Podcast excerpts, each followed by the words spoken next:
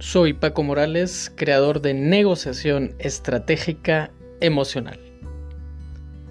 Soy un defensor y creyente de la persona y de todo su potencial interior como base de transformación y estoy convencido que cuando transformas la manera de ver las cosas, las cosas que ves se transforman.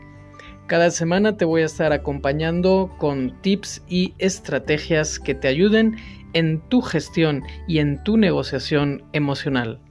Soy Paco Morales y haz que cada día de tu vida cuente.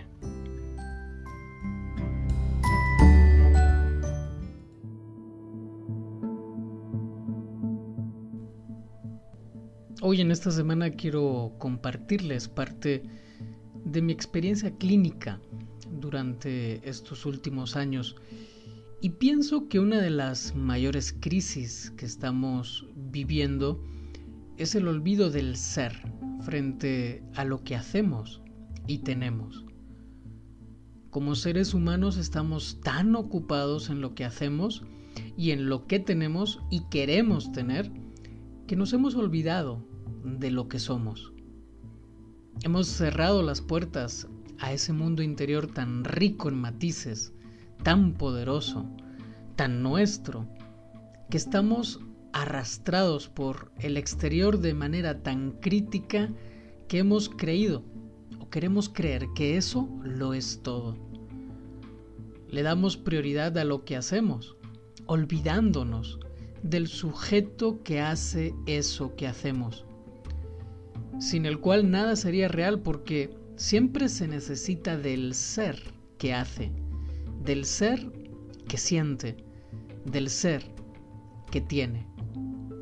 Le hemos dado prioridad a lo que sentimos, olvidándonos del que siente. Y ese interior ser tiene que convivir con el exterior, con todo lo que sucede fuera de uno mismo. En esa relación del interior con el exterior es en donde realmente comienzan los conflictos internos. Es curioso cómo el interior siempre es afectado por lo exterior, por lo que sucede afuera, eso que provoca estados de ánimo emocionales, según el vaivén de los acontecimientos. Y lo exterior simplemente sucede, sin que nada pueda ser afectado desde dentro. Es por eso que tenemos que retomar y regresar al ser. Eso que somos independientemente de aquello que hacemos y de, y de todo lo que tenemos.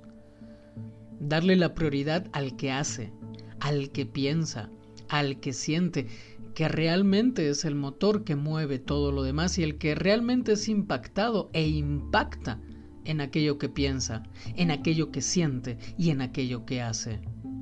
Soy muy reiterativo en estas palabras porque creo que ahí encontramos la clave de lo que sucede en esa relación interior y exterior.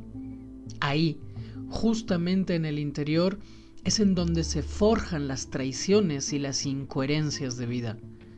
La deshonestidad hacia uno mismo en base a todo lo que desde niños nos contaron de lo que era y de lo que es correcto.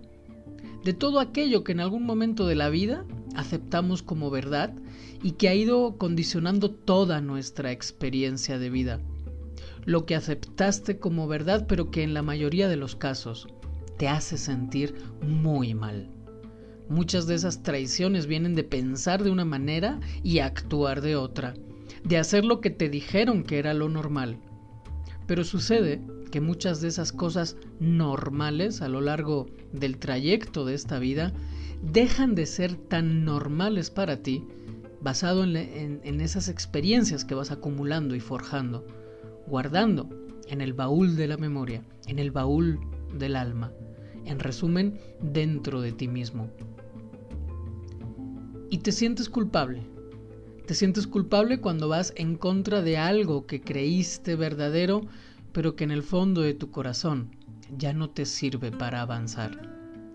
Y entonces, para no sentir la culpa, inventamos el miedo. Inventamos el miedo para no responsabilizarnos de nuestra propia incoherencia o traición. ¿Cuántas veces te has engañado a ti mismo diciendo que no tomas la decisión por miedo? Y a la cobardía, estúpidamente, la llamamos miedo.